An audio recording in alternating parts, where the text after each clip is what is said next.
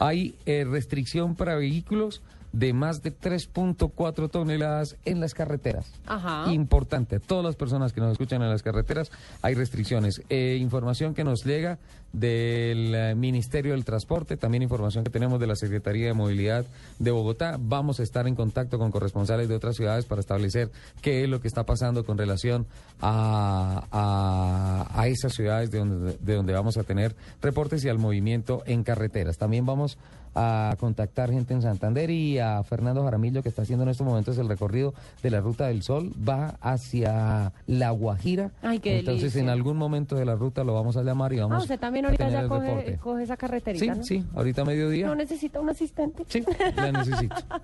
La necesito ya. Eh, a lo largo de todas las carreteras. Ah, perdón, había hablado de las restricciones para Sí, vehículos señor, de más de hablando de las 3.4 restricciones. toneladas.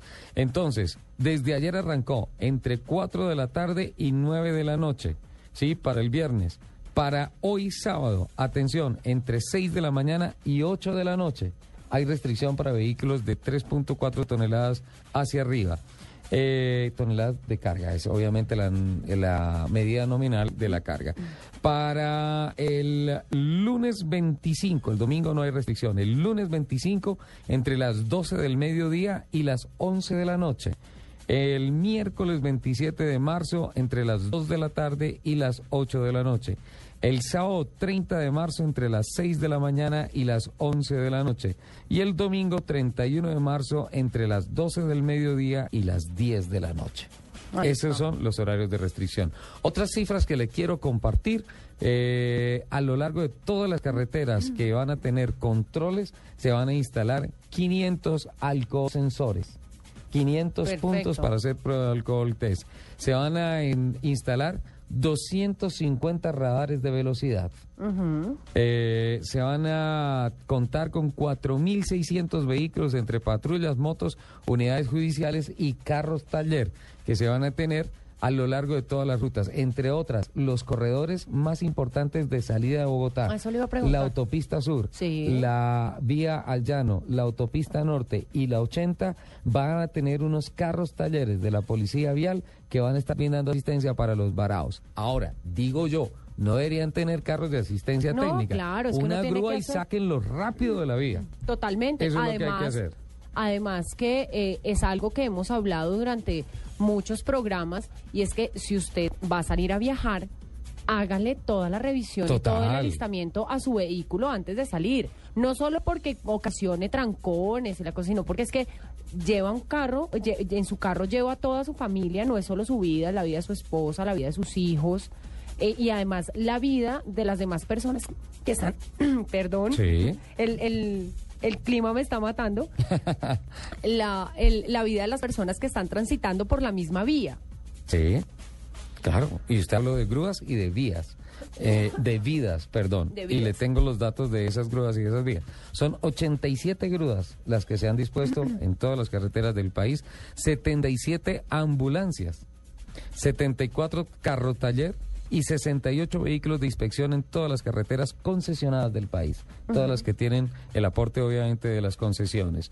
Eh, 3.335 personas realizarán labores de limpieza en las vías para atender de manera inmediata cualquier eventualidad que se pueda presentar en las vías. 3.335 personas. Y va a haber, además de los carros taller y de, los, de las grúas y las ambulancias, 84 vehículos tipo panel que entregarán información permanente sobre el estado de las vías, rutas alternas, números de información, reversibles, horarios de restricciones e información preventiva.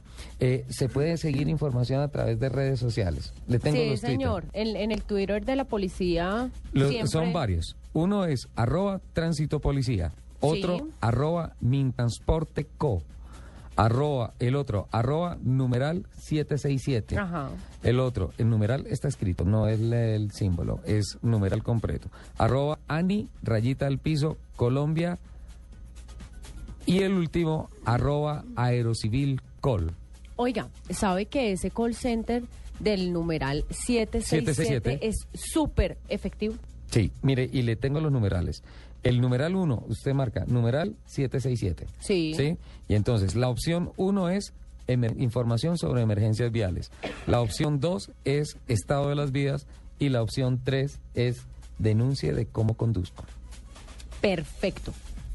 Numeral 767 y después O sea, marcan puedo, el número 3, Ay, opción en 3. esa opción yo puedo denunciar que me acabo de pasar un señor que está manejando como una loca. Exacto. Mm, sí, Un señor que está manejando mal, Lupi. Que se fue así. sí. Entonces yo ahí puedo llamar y denunciar, oiga, este carro, estas placas, está infringiendo las normas de tránsito. Ajá, exacto. Y se hace el monitoreo.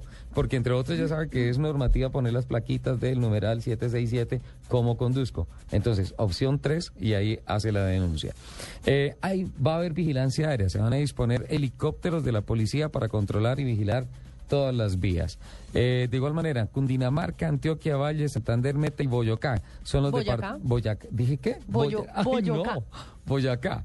Boyacá eh, son los departamentos con mayor número de vehículos en sus carreteras. Ajá. Eh, y de igual manera, Pero es que tan Cundinamarca. lindo que es Boyacá, ¿no? Es una belleza. Esta semana estuve en Boyacá, estuve en Sogamoso. Eh, aproximadamente en Cundinamarca saldrán 839 mil vehículos, mientras ingresarán 1.164.000.